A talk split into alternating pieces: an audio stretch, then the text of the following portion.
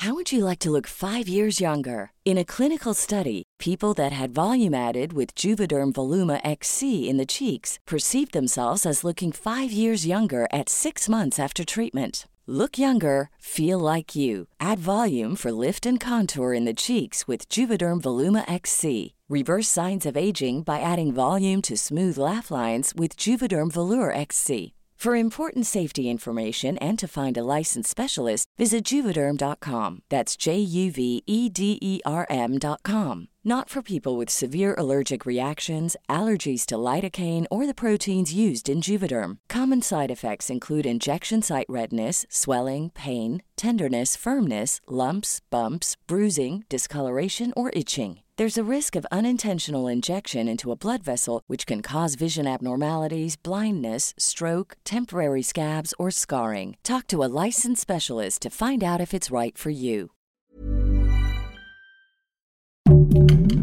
Heraldo Podcast, un lugar para tus oídos. Seguramente Instagram ha destruido mi psique y me ha convencido de que yo debo responder a modelos irreales de belleza y de riqueza y es una cosa muy mala para mí. Pero yo le agradezco muchas cosas a Instagram. Por ejemplo, le agradezco poder estoquear a gente a la que admiro y hasta hacerme la ilusión de que somos amigos. Y fíjense que un ejemplo clarísimo de este fenómeno es Ricardo Cucamonga. Sí conozco a Ricardo Cucamonga personalmente, éramos vecinos en alguna época y de vez en cuando nos levantábamos una cejita cuando salía yo a pasear al perro.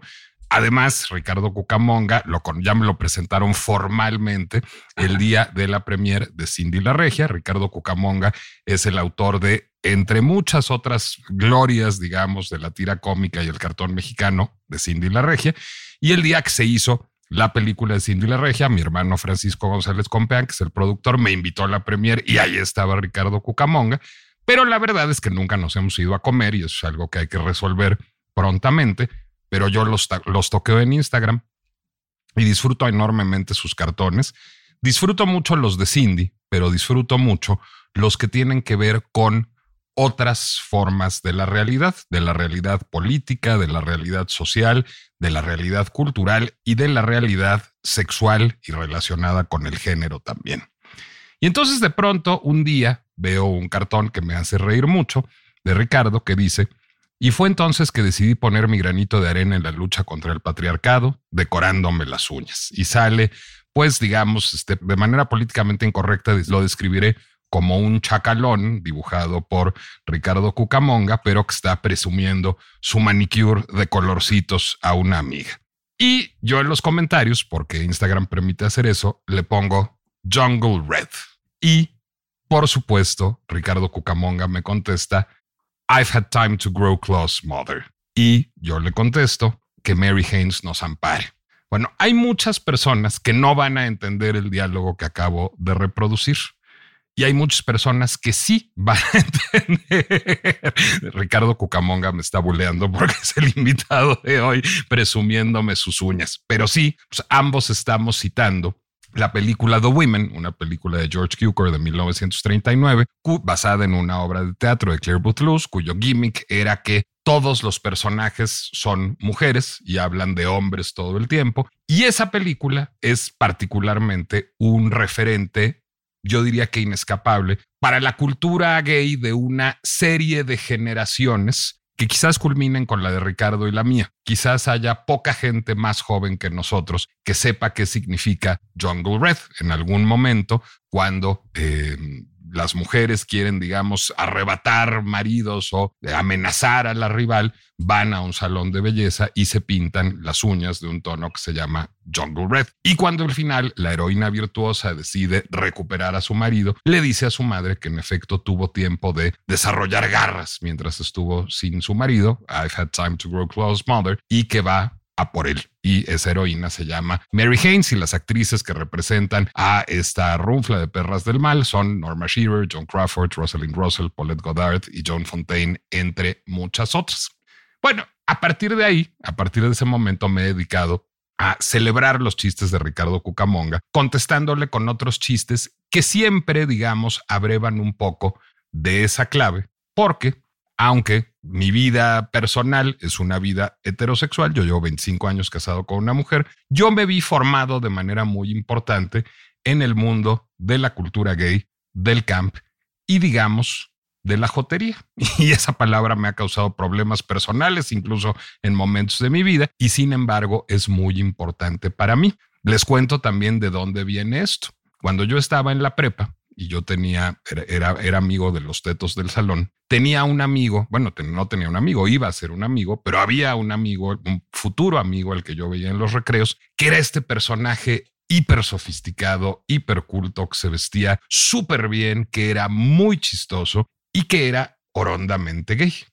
Y que tenía una cierta manera de ironizar absolutamente todo, de burlarse de todo, pero sin mala leche, sino de caricaturizar todos los roles sociales, todos los roles de género, la manera de vestir de las personas y de ligarlo con otros referentes de otros universos, del cine, de la tele, de la literatura. Y me hacía reír enormemente. Yo decía, es que Emanuel es el pate más cool de toda la prepa. Y yo me quiero llevar con Emanuel y me quiero llevar con la bandita de Emanuel porque todos son muy cool. Y esa fue mi introducción al camp y a la jotería que cultivo de manera absolutamente divertida y deliciosa en mis interacciones con muchos de mis amigos y en parte de mi trabajo también. Acúseseme de apropiación cultural o de inventada, que las dos cosas se pueden a estas alturas del partido. Más allá de eso, veo con preocupación el fenómeno de cómo cada vez pues está más lejos de el centro cultural, está más lejos de las prácticas culturales cotidianas, el camp y la jotería. Y de pronto, ver un cartón de Ricardo Cucamonga este o muchos otros resulta eminentemente alentador y casi diré esperanzador por cómo sigue campeando y joteando en sus cartones, por cómo sigue subvirtiendo los roles de género, los roles sexuales y cuestionando la corrección política de la sexualidad contemporánea. Porque al haber entrado el closet en una gran crisis, al haberse visibilizado la diversidad sexual, al haberse universalizado o casi la noción de que amor es amor y de que todos tenemos derecho a amar a quien queramos, a lo mejor hay un daño colateral en, en esta ecuación. A lo mejor están amenazados de muerte el camp y la jotería. Esa es la pinche complejidad de lo que vamos a discutir hoy.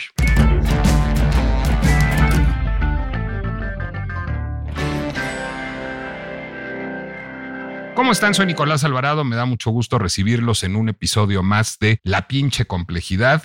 Es junio y la pinche complejidad de este podcast dicta que no voy a hacer un podcast dedicado a decir que amor es amor. Amor es amor, por supuesto, y cada quien tiene derecho a amar a los que queremos y las conquistas de la diversidad sexual son importantísimas y ahora hay muchas formas de identidad sexual y de identidad de género, pero eso lo pueden oír casi en todos los demás podcasts que se van a transmitir a lo largo de junio. Y a mí me preocupa mucho ese daño colateral del que hablaba al inicio del podcast. Me preocupa mucho la pérdida cultural o la amenaza cultural, digamos, que representa para una parte, digamos, de la cultura, pues quizás la obsolescencia de el camp y de la jotería, es decir, de la teatralización irónica de las relaciones sexoafectivas y de la cultura toda como estrategia de identificación e identidad de la comunidad gay. Bueno, ¿lo dije bien o estoy completamente en modo inventada, Ricardo Cucamonga?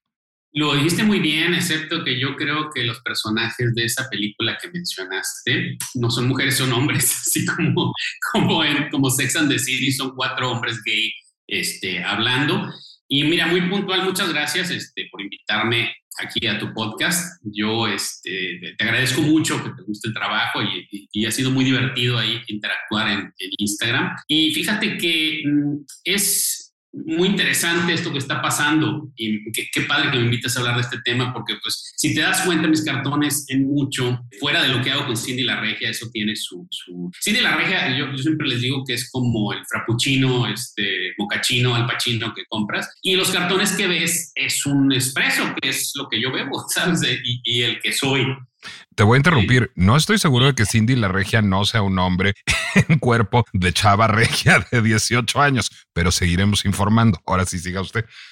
Pues mira, este, mucho me, me da risa también eso, porque eh, parte de lo, de lo, que me decían muchas personas es que este, era un hombre gay, ¿no? Cuando empecé a hacer eh, Cindy la Regia. Y tenían razón en el sentido de que el humor que ha avivado las, desde las primeras tiras a Cindy la Regia, pues era eso que estás hablando, ¿sabes? Ese humor disruptivo, ese humor camp, ese, esa celebración de la feminidad desde mis ojos y de cierta manera esta, este, este gusto por lo teatral, por la exageración, eh, porque creo, y siempre como autor creo que ese ha sido mi, mi interés, ¿sabes? Creo que esos juegos en apariencia eh, que parecen frívolos, banales, traen un apartado de cosas que son el discurso que uno como autor quiere decir, ¿sabes? Y lo que a mí me preocupa en mucho, eh, hablando del tema de este podcast, es lo que he notado que culturalmente ha sucedido, ¿sabes? Creo que, que hay como una especie de adormecimiento general de,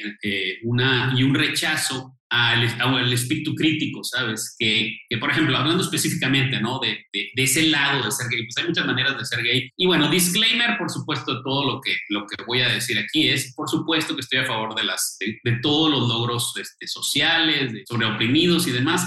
Eso está este, ahí siempre, ¿sabes? Pero lo que me preocupa es la manera en cómo, como la gente está callando el espíritu crítico curiosamente desde lo, desde lo más liberal, ¿sabes? Este, yo, mira, yo, yo, yo me crié en un pueblo muy chico, en los años 80, y con, con una formación eh, muy religiosa. Entonces, eh, le tengo aversión tremenda a los padrecitos y a las monjitas, y a, sus, eh, a, las, a las beatas, a los mochos. Yo, este, desde muy chico, pues recibí eso. Y de pronto con los años, bueno, empiezo a hacer mi, los, los primeros cómics que hice, con el, cómic alternativo que hacía, luego lo que pasó con Cindy la Regia. En mucho ha sido reacción en contra a esa manera cerrada de, de, ver el mundo, esa manera que te quiere dar una serie de reglas para limitar, cuestionar, ser detective, fiscalizar tu, tu, manera de pensar. Y, e irónico, con los años ver cómo la gente este, de, cuya agenda eh, coincido, la gente liberal, este, cuyas luchas, se ha vuelto ahora más papista que el Papa. Este, los cartones que estoy haciendo y, de, lo que hablas y lo que pueden ver ahí en, mi Instagram, particularmente en, mi Twitter, adicional a Cindy La Regia, pues son una exploración en eso, ¿no?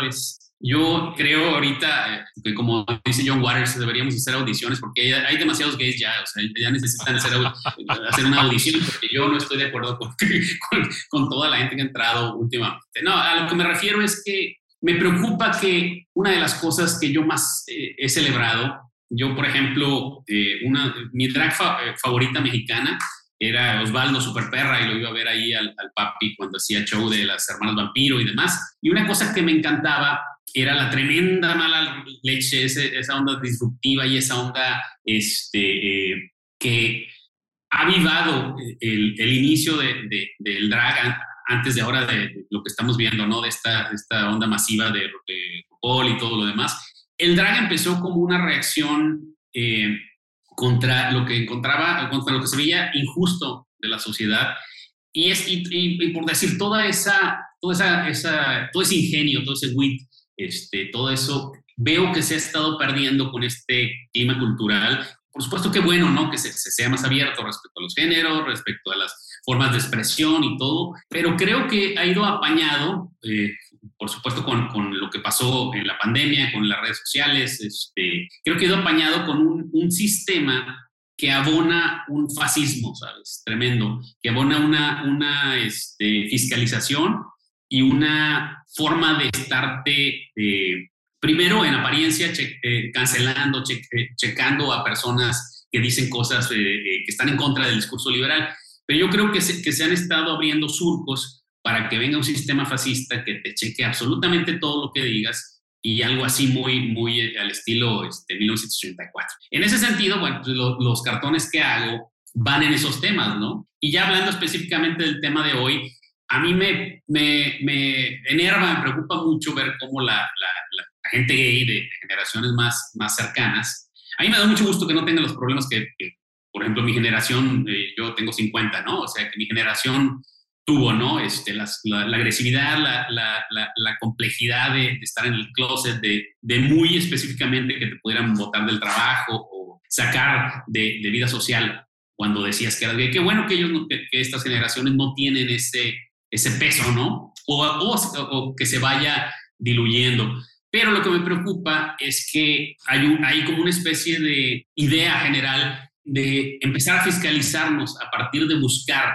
toda esta idea de, justicia social, de apoyo a causas liberales, de fiscalizar, exponer y fulminar a cualquier persona que exprese un, tipo de, de, pensamiento disidente. Por ejemplo, lo notas mucho en el humor, ¿no? Este, pues, ¿Cuántos casos no de humoristas y de, de personas que se dedican a hacer comedia eh, no se ven? Y me preocupa en particular porque una de las cosas que yo más aprecio y que más me han sostenido de adolescente me di, cuenta pues, que, que, me gustaban los, los, hombres, que yo quería hacer una vida en ese sentido y en un contexto como el que te digo, me preocupa ver que se ha perdido esa, ese ingenio, esa, esa habilidad para lidiar con lo difícil de la vida en la misma gente gay. Eh, no me gusta decir comunidad gay, pero, pero llamémoslo de esa forma. Déjame contextualizar, digamos, el fenómeno que me parece importante y déjame contextualizarlo haciéndoles primero una antirecomendación bibliográfica. Si ustedes quieren entender qué es el camp, no lean notas sobre lo camp de Susan Sontag, que está en, contra de la interpretación. Susan Sontag es una notabilísima filósofa de la cultura, pero en efecto ese ensayo son notas, es decir, está como arrojando hipótesis para ver si logra entender qué es el camp y digamos intuye que hay una conexión con el mundo gay, pero no la acaba de entender, lo confunde con el kitsch. Es seminal en ensayo en el sentido en que es el primer texto que habla sobre camp, pero es un texto que no entiende bien el camp y Sontag misma lo admitió años después. Si de veras quieren entender el camp, déjenme recomendarles un libro raro y curioso que eres capaz de conocer, Ricardo Camonga, que se llama Incongruous Entertainment de Stephen Cohan. ¿Lo conoces? No, pero lo voy a buscar ahorita mismo la nota. Te lo voy a regalar. bueno, Incongruous Entertainment es un ensayo sobre los musicales de la Metro Goldwyn Mayer, los musicales de Esther Williams o los musicales de Judy Garland como constructos camp pero en su introducción tiene un ensayo absolutamente brillante que hace, digamos, una historia y una sociología del camp que me parece importante citar a estas alturas del partido. El camp es hijo del closet y eso es muy importante que lo entendamos. Es decir, ¿para qué servía el camp? El camp servía para, en una comunidad no solo marginada, sino perseguida socialmente, y en ese momento creo que sí se valía hablar de comunidad porque había, digamos, una resistencia política, los gays, los gays, los hombres homosexuales, es, un fenómeno eminentemente masculino, tuvieran manera de identificarse y no solo de identificarse, sino de subvertir el status quo. Ahora se habla mucho y con mucha solemnidad de la heteronormatividad, es decir, y en efecto es un fenómeno que existe, toda la cultura tiende a pensar todo el tiempo que todos somos heterosexuales y que todos queremos relacionarnos en una pareja de un hombre mayor y una, y una mujer menor para reproducirnos. Esa es la heteronormatividad, la no aceptación de otras formas de familia y otras formas de pareja o de no pareja, de otras formas de vivir la sexualidad o de vivir el género. Pero justamente lo que hace el camp es burlarse todo el tiempo de la heteronormatividad. Es decir, lo que hace el camp, y eso es lo que a mí me parecía tan atractivo de mi amigo Emanuel en la prepa, era ver cómo, pues cómo finalmente todos somos unas inventadas. Es decir, ver cómo finalmente todo el género, todo el sexo y todas las relaciones humanas y todas las identidades culturales son performativas. Cómo todos siempre estamos haciendo el papel de Nicolás Alvarado o el papel de Ricardo Cucamonga o el papel de Eric Estrada o de Sara Jessica Parker y en realidad estamos todo el tiempo abonando a un constructo y ese constructo es irrisorio porque es fake. Es decir, finalmente el camp lo que hace decir todo el tiempo es todo es fake. Tan falsa es tu heteronormatividad como mi identidad gay tan falsa es una draga como un padre de familia de 45 años con dos hijos, porque finalmente todos somos extraordinariamente más complejos y todos estamos asumiendo nada más un rol. Y este ensayo lo dice de manera totalmente brillante y hace, digamos, como una genealogía del camp. El camp fue una estrategia de supervivencia en un mundo profundamente homófobo, pero ahí viene, digamos, el punto de quiebre de, el, de la cultura gay, que es Stonewall. Lo voy a decir en patines porque también está dicho hasta el cansancio, pero en 1968 en el Stonewall Inn, un bar del village neoyorquino, viene pues una revuelta de los parroquianos que incluyen a muchos hombres homosexuales, a muchas lesbianas, algunos eh, trans y que no se dejan, digamos, maltratar por la policía siendo objeto de una redada y ahí surge, digamos, el, el, primer gran, el primer gran movimiento gay. Todos los movimientos gays, todos los prides son herederos de Stonewall. Mucha gente dice que el camp se murió con Stonewall, Ricardo. Mucha gente dice que al, organizarse políticamente un movimiento gay en 1968 en adelante, el camp dejó de ser útil. Esta, esta estrategia de subvertir la cultura a partir del humor dejó de ser útil. ¿Tú sí crees que cuando menos tuvo un lleguesín después de 1968? Es decir, ¿crees que había un filón más rico del camp y de la jotería antes de Stonewall y que, digamos, la erosión del closet fue erosionando el camp? Pues mira, yo, yo lo vería como la cadena que nos ha llevado al clima que tenemos ahorita, ¿no? Eh, no, creo, no creo que haya, que haya sido así tan radical, porque si ves la, la presencia de Camp en estas décadas que, que, siguen a Stonewall, pues lo notas firme en otras manifestaciones, ¿no? O sea, quizá no en el musical. De hecho, me, llama mucho la atención que lo digas, porque he estado viendo últimamente musicales de, de Mel Brooks, ¿no? Por alguna razón me puse a ver de nuevo los producers y el, que viene en la loca historia del mundo. Me llamaba la atención el uso precisamente de las técnicas, exageración, exageración artificialidad, de, por una persona judía para dar ese giro del, que estás hablando, ¿no? Es, yo quiero exponer algo con lo que estoy en desacuerdo, una situación este, injusta, una situación artificial, y lo voy a hacer a través de la manera más exagerada de manifestación en ese caso el musical. Yo creo que el camp ha seguido, ha encontrado otras maneras. A mí lo que me gusta precisamente de ello es el poder de, de resistencia. Incluso ahora creo que es muy necesario una versión del mismo para todos estos nuevos inquisidores, todas estas nuevas formas rígidas de pensamiento expresadas en todas estas personas. Pensemos, no sé, ya sabes, la, lo que se ha vuelto ya la, un clichesazo, ¿no?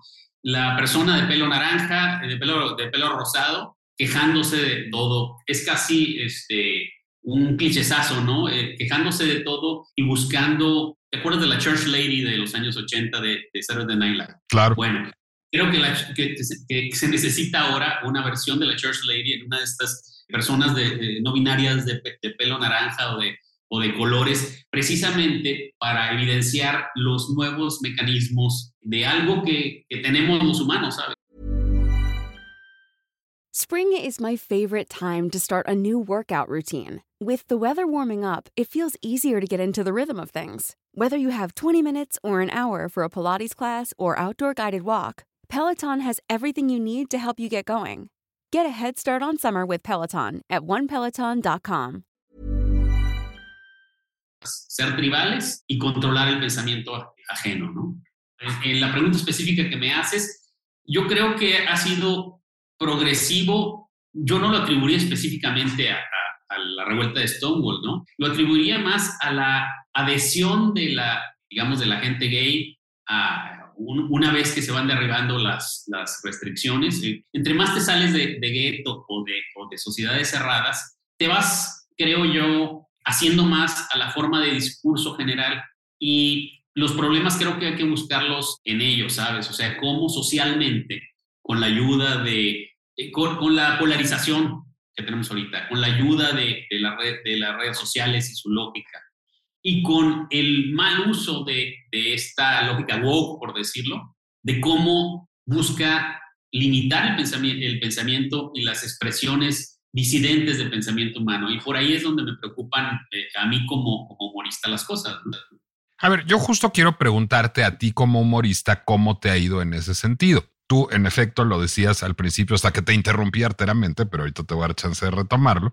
Tú tienes, digamos, la versión frappuccino, que es Cindy la Regia. A mí me parece que Cindy tiene, digamos, un intertexto gay muy gozoso y muy camp, pero en efecto está diluido para consumo masivo, pues. Y luego tienes la parte de el, el cartonista, digamos, puro y duro, diré, no solamente gay, hay, hay todo un filón de tu obra que hace interpelaciones políticas muchísimas, sociales en general muchísimas, pero que incluye, digamos, como un subsistema gay, si, quieres, en donde hablas mucho y, y diría gay, no LGTB, sino tú hablas sobre todo de la identidad de los hombres homosexuales y se entiende muy bien porque es lo que conoces. A lo mejor nos falta el gran caricaturista trans en México y no ha salido, pero pues no ha salido. Tú hablas específicamente de lo que conoces y eso se entiende. En ese sentido, eres muy subversivo. No solo tienes un humor frecuentemente muy camp, que podría ofender, digamos, a generaciones más jóvenes, sino al mismo tiempo haces cuestionamientos frontales muy directos a la solemnidad y a la intolerancia con que es vivida la sexualidad en términos contemporáneos y a veces a la frivolidad que hay detrás de esa solemnidad. ¿Cómo has logrado sobrevivir en este ambiente, además, en donde mucho de tu trabajo viaja por redes sociales? ¿Ha cambiado la reacción del público y del público gay específicamente al Cucamonga no de Cindy, sino al Cucamonga de autor, digamos, a lo largo de los años? Sí, a mí, por supuesto, me encanta lo que, lo que he hecho con, con el personaje, este, lo que ha sucedido con él. Es, eso eh, es algo que, de lo que me enorgullezco me gusta mucho. Pero pues eh, siendo honestos, donde más me encuentro es en estos cartones que no tienen, pues como, como no tienen, no responden, digamos, o sea, no son cartones que publico en un, en un periódico y demás, y como no es un medio que tiene, eh, bueno, hasta cierto punto restricciones, ahí pues ahora sí que me suelto, ¿no? Me, me voy como, este, como gorda en tobogán, o pues se diría ahorita, como este, persona de, de belleza distinta en, este, tobogán. Sí, yo, fíjate, yo me doy cuenta que si hiciera, y respeto a los colegas que lo hacen, ¿no? Si yo hiciera pura celebración de las cosas, ¿no? O sea, si, por ejemplo, lo que estabas diciendo ahorita de amor es amor y yo nomás subiera corazones de corazones con la bandera LGBT y me estuviera quejando de lo que la mayoría de la gente casi como, como template se queja, ¿sabes? Tendría más seguidores, tendría más, más este, celebración de las cosas que digo, pero me aburriría mortalmente, ¿sabes? Este, precisamente, mm, a mí no me gusta esa onda de, por ejemplo, ser el caricaturista gay o ser el dibujante eh, homosexual. Es, siempre he estado en contra de eso porque creo que también te pone, te pone un corsé, ¿sabes? Pues porque tu identidad es más compleja que eso y tus intereses son más complejos que eso, más diversos como cualquier otra persona. O sea, eh, muchas colegas les pasa de yo no quiero ser literatura para mujeres. O sea, yo soy una persona que hace literatura, que nace de, ser una mujer. Yo soy un caricaturista que eh, es gay en su alcoba, pero eso no, no define específicamente los contenidos que, que yo hago. Y sin embargo, debo reconocer que si no hubiera sido gay, no, no estaría pasando todo esto, ¿sabes? En mucho el sentirme eh, fuera de la sociedad en la que estaba, de dar un paso atrás y ponerme a ver los mecanismos en los que desde mi punto de vista funcionan las cosas, pues genera este, generó un tipo de visión y supongo que muy de la época con estos usos de, de la ironía, con estos usos de la mordacidad, este rollo del tipo de humor que se llevaba en los 90, ¿no? Este, poquito, o en mucho más bien pasivo-agresivo y de ponerte un paso atrás y de, de, de, decir las cosas con mordacidad, con sarcasmo, con ironía. Eso, bueno, pues a mí me, nutrió porque estaba en mis 20 cuando eso, estaba pasando. Y respecto a lo que preguntas, veo como eh, algunas personas reaccionan desfavorablemente a ese tipo de humor. Hablando específicamente de hombres que te, interrumpo. ¿Reaccionan desfavorablemente más ahora que antes? Es decir, ¿esas reacciones son más de ahora que de los 90? Eh, a eso iba, ¿sabes? Y, creo que es el kit de, esto, ¿sabes? La mayoría de, los hombres de que, por ejemplo, leen mis este, cartones, sobre todo en Cindy lo, lo noté desde el inicio. Celebran porque, porque encuentran su mismo tipo de humor que los, les ha ayudado a sobrevivir muchas situaciones durante los años desde que eran niños, ¿no? Y creo que eso, eso se trasluce en ello y se conectan con eso. Pero las reacciones que, de las que estamos hablando, esto es los aspavientos, los, las acusaciones inmediatas, las ganas de, cancelación instantáneas, los veo más bien como una, una nueva teatralidad, ¿sabes? Creo, de hecho, a mí me, me alucina ver cómo personas que hace cinco años estaban reaccionando de una manera totalmente distinta, ahora son más papistas que el Papa, ¿no? Yo les digo que son las chabelitas de ahora, ¿sabes? Este, yo, a mí me gusta mucho, pues así como me gusta el cambio, me gusta mucho el retro, ¿no? O sea, a mí me, fascina todo, todas estas, este, los 60, los 70 y demás, y siempre estoy buscando revistas y, y material de, de la época. Y me llama mucho la atención ver cómo cuando aparecen los hippies, las revistas manejaban de una manera muy similar a cómo ahora se está manejando toda esta situación de, digamos, de, del género fluido, la forma en la que se presenta el apoyo a la gente trans en, las revistas. Yo los llamo los nuevos, los nuevos hippies pop de ahora, ¿sabes? Porque al igual que mucha gente se subió a, la lógica, este, al espíritu de la época, cuando salen los, los hippies, ahora veo que instantáneamente todo el mundo se puso, se pone el, el, mentalmente, se pone la gorra, el disfraz de yo soy una persona eh, defensora de los derechos de los oprimidos, pero de una manera artificial, para mí hipócrita, falsa, porque son las mismas personas que de hace cinco años no tenían estos y no, y, no lo veo como que hayan, digamos, despertado, ¿sabes? Más bien veo que están tratando de, satisfacer su situación eh, narcisística a partir de, que sean celebrados por la nueva moneda que es ser moralmente puro, pero que todo el mundo sepa que eres moralmente puro. Esas personas son las que reaccionan desfavorablemente a esto y yo eh, constantemente hablo eh, con los colegas de esto, de que, creo que lo, lo, preocupante, cómo se, se crea una idea general de que es correcto, no sé, no sé si viste ese cartón, tengo un cartón de una tipa que está asesinando a un tipo con un cuchillo y llega un, otro tipo y está aterrado y ella voltea y le dice, no, no, espérate que veas lo que puso en su Twitter y me vas a entender por qué esto está bien. sí, lo vi. Más que darte muchos discursos, creo que estos cartones hablan de cómo, de cómo yo veo estas, estas reacciones y este, este nuevo clima cultural, ¿no? Te voy a decir que además yo lo que, lo que lamento, pues, es cómo esta, e, este giro militante de eh, la identidad sexual y de la identidad de género roba de mucho de su potencial y de su talante subversivo al universo, digamos, de las disidencias sexuales, para ponerlo en términos contemporáneos. Es decir, pues, ¿cuál era para mí el atractivo? O sea, ¿por qué quería yo juntarme con la bandita de el compañero gay de la escuela? Pues porque había una idea muy transgresora de todo. Había una idea muy transgresora de la moda, de la cultura, de las relaciones humanas, muy cuestionadora. Y eso era muy divertida, porque eran los cool, porque eran los rebeldes, porque allá había, digamos, algo que pues no eran este, la porrista y el jock, digamos, para ponerlo en términos culturales gringos, sino había una visión subversiva y contestataria del mundo que estaba interpelando las cosas y que estaba interpelando los comportamientos y los roles, y que era, lo voy a decir, intrínsecamente política. Una de las cosas en las que se equivoca mucho Susan Sontag es en decir que el camp no es político. No, el camp no es político como lo es el Partido Comunista de la Unión Soviética, digamos, pero el camp es político en, en términos en que está cuestionando el statu quo sexual, social, cultural de manera permanente. Y lo que yo siento es que, digamos, a partir de esta nueva militancia woke de la diversidad sexual, en donde hay un discurso de la opresión sistemática, digamos, y de la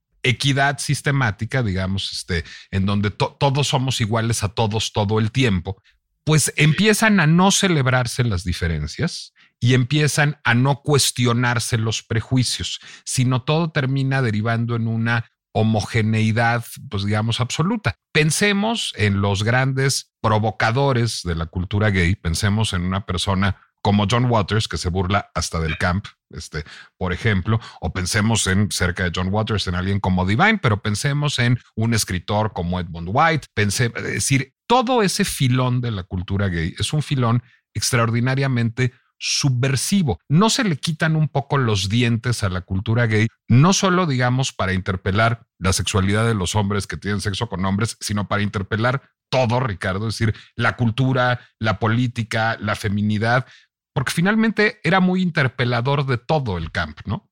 Mira, yo a mí, por ejemplo, me gusta mucho Lady Bonnie. No sé si, si este, ubicas a esta drag. Es una drag no, que cuéntame. desde los años 80 es la que, la que hizo Wigstock, Lady Bonnie fue, este, junto con RuPaul, de las presencias de la escena neoyorquina ya en los 80, 90, y es la que crea este festival Wigstock, que es, digamos, un pilar de, por supuesto estamos hablando de Estados Unidos, ¿no? Pero creo que todas estas estas observaciones permean ¿no? a lo que luego pasa aquí en México, lo que vemos, el tipo de expresión que de las cosas que vemos. A mí me gusta mucho que ella constantemente hace este tipo de afirmaciones como acabas de hacer, ¿no? Es, ella le tocó una época muy desfavorable en la que sobrevivió con un tipo de camp este, escatológico, con un tipo de camp muy político, pero ella constantemente está, está hablando de, de su visión política que tiene, ¿no? Liberal pero, pero no lo hace, no, no, en su comedia no lo hace explícito.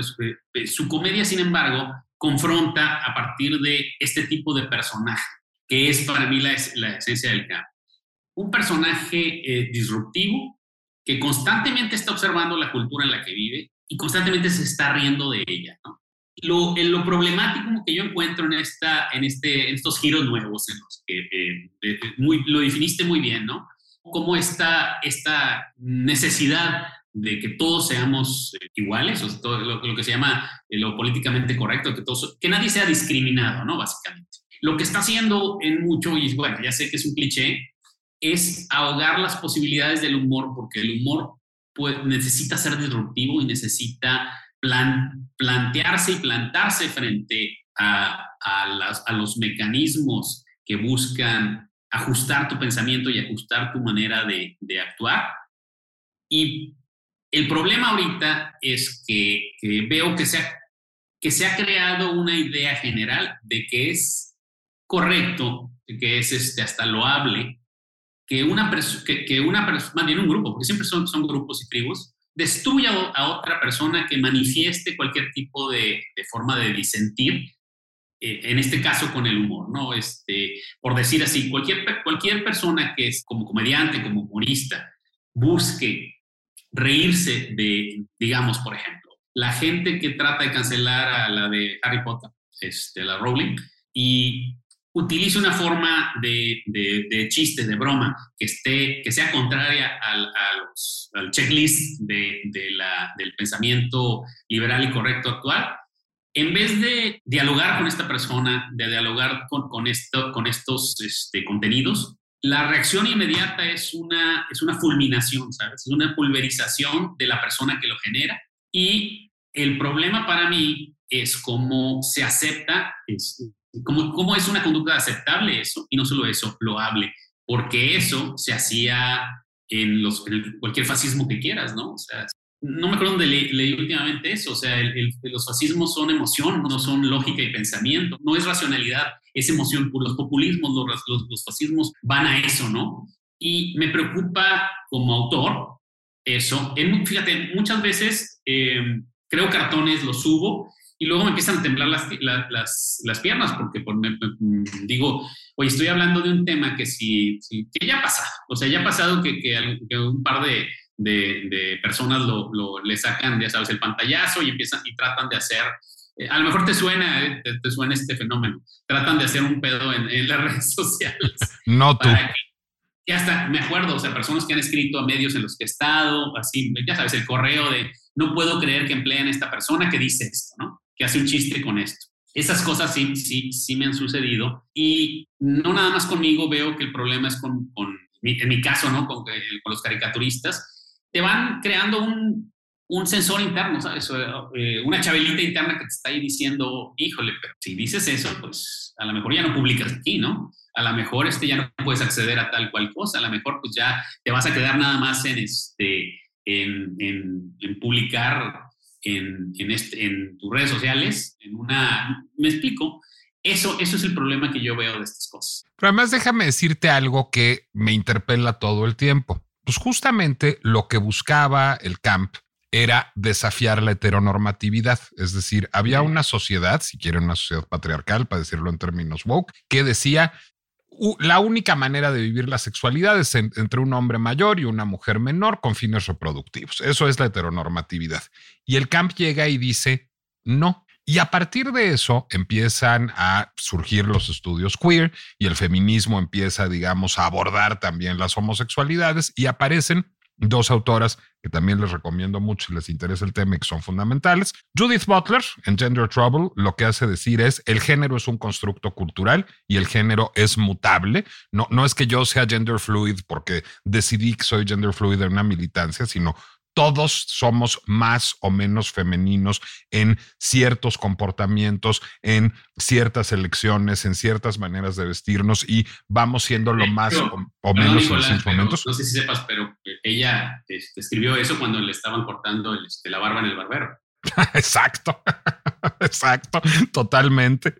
Y luego es un gran cartón de Cucamonga. Y luego este, aparece Yves Kosowski Sedgwick, que lo que dice es y, lo dice muy a la saga de Ferenc y de Freud, es a ver, la preferencia sexual también es mutable y también se mueve en un continuum y la homosexualidad pura y la heterosexualidad pura son infrecuentes y no solo estamos todos, digamos, en algún punto de la bisexualidad, dependiendo de lo que nos interese, lo que nos guste, lo que nos atraiga, cómo nos comportemos sexualmente, etcétera, sino que esto no es fijo e inmutable de una vez y de por vida. Es decir, y, todos conocemos, a, a mí ahora justamente alguien me contaba la historia de su tío que vivió muy feliz muchos años con una pareja hombre y a la muerte del tío, la pareja hombre pues, construyó un matrimonio de muchos años muy feliz con una mujer. Es decir, nadie está obligado a tomar una decisión de una vez y para siempre sobre su género o su sexualidad. Y justamente esta hiperpolitización de la sexualidad y del género, esta militancia, pues sí nos llevaría a una nueva normatividad, ¿no, Ricardo?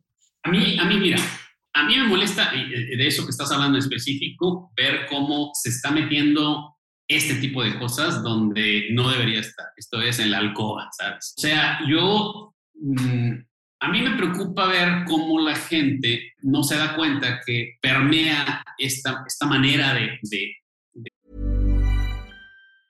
If you thought the only way to get a more defined jawline with natural looking results was through surgery, think again. Juvederm Volux XC is a non surgical injectable gel filler that improves moderate to severe loss of jawline definition and can help you achieve natural looking results with little downtime. Even better, this improved definition lasts up to one year with optimal treatment. No maintenance required. Improve jawline definition for a smooth, sculpted look with Juvederm Volux XC. For important safety information and to find a licensed specialist, visit juvederm.com. That's J U V E D E R M.com. Not for people with severe allergic reactions, allergies to lidocaine, or the proteins used in Juvederm. Common side effects include injection site redness, swelling, pain, tenderness, firmness, lumps, bumps, bruising, discoloration, or itching. There's a risk of unintentional injection into a blood vessel, which can cause vision abnormalities, blindness, stroke, temporary scabs, or scarring. Talk to a licensed specialist specialist to find out if it's right for you.